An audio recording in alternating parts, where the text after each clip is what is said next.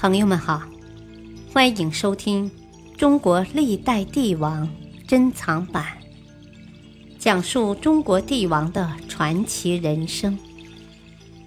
主编朱学勤，播讲汉乐。气吞宇内西汉，汉景帝刘启。第五集：开放思想。对于文化思想，景帝也不再严厉的禁止。从西汉初期开始，朝廷始终信奉黄老学派，即以黄帝和老子命名的学派。他提倡的是轻徭薄赋，无为而治。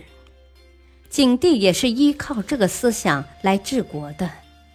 政治上对景帝的传统评价是清静恭俭，清是为政少事，静是保持和平、安定百姓，恭是善待臣民，俭是节约，能省就省。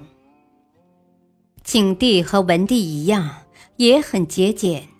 在位时极少兴建宫殿楼阁，从根本上减轻了农民的负担。不过，景帝在提倡黄老学说的同时，也允许其他学派存在发展，包括儒家学说，这为后来董仲舒提出“天人三策”的学说提供了较好的环境。重农抑商。为了发展农业，景帝继续执行重农抑商这一国家政策。景帝说：“农，天下之本也。黄金珠玉，饥不可食，寒不可衣，以为必用，不食其始终。”因此，他曾多次下令。让郡国官员将劝勉农桑作为头等大事。景帝继承了父亲文帝的休养生息政策，国力继续得到加强。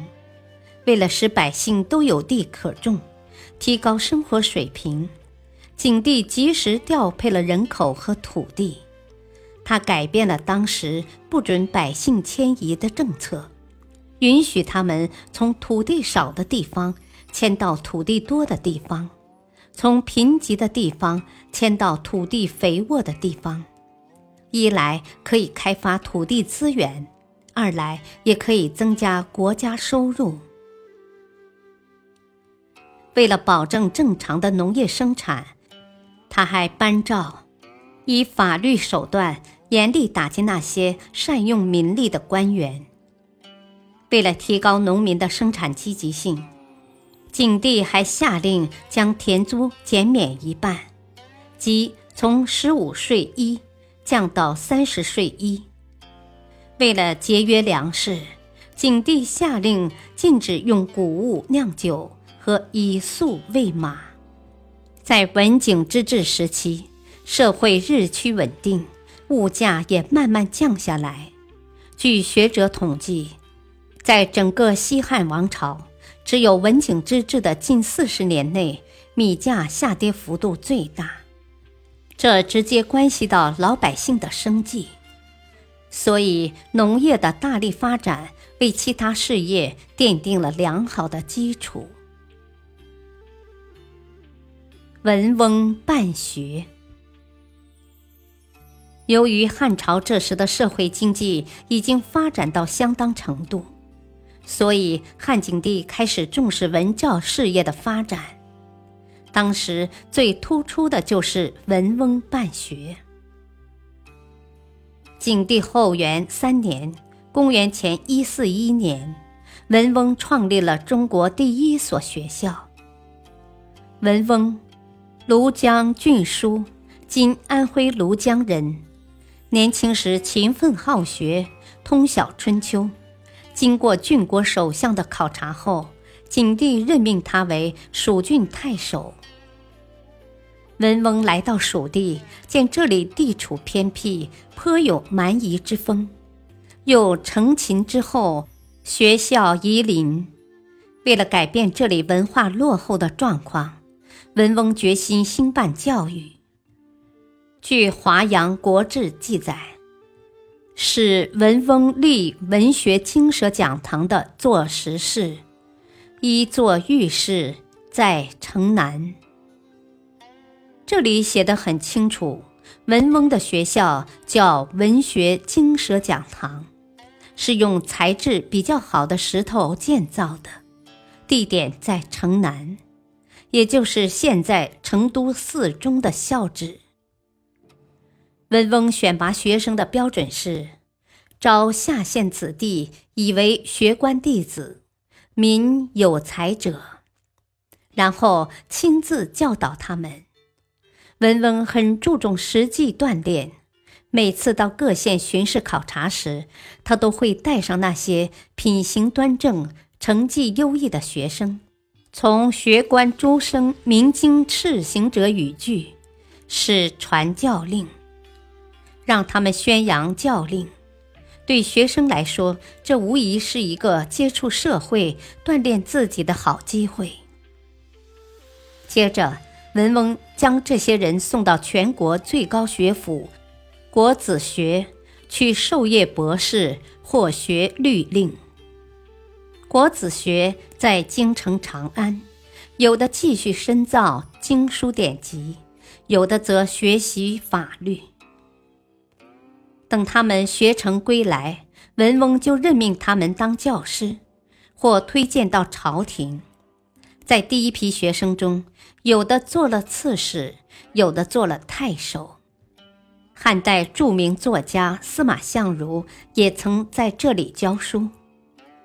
据《蜀志秦密传》，文翁遗址东授七经，还教利民，于是蜀学比于齐鲁，故地理志曰：文翁借七教。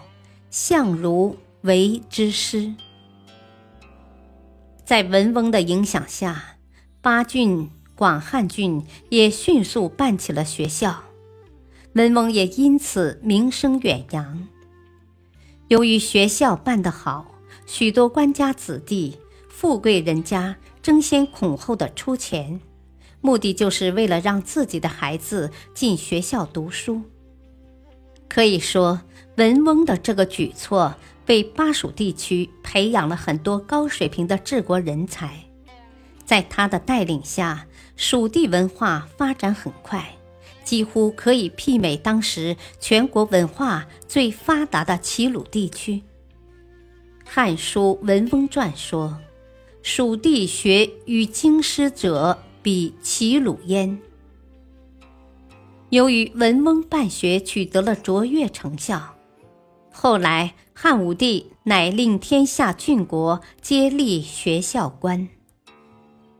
虽然经过几千年的变化，文翁实事的名称不断改来改去，但直到现在，它依然完整的保留着。清乾隆、嘉庆年间，四川总督蒋优亲笔题词“文翁实事”。这个匾额现挂在成都石室中学的图书馆前。由于推行了上述措施，社会经济得到了进一步稳定和发展。景帝时期，人口翻倍，府库充实，据说国库里的钱堆积如山，就连串钱的绳子都腐烂了，粮仓装不下。粮食只好堆在露天里，霉变了很多。这种状况既为汉武帝大展身手提供了雄厚的物质基础，同时也造成贫富悬殊的分化，给西汉中期形成了新的社会问题。感谢收听，再会。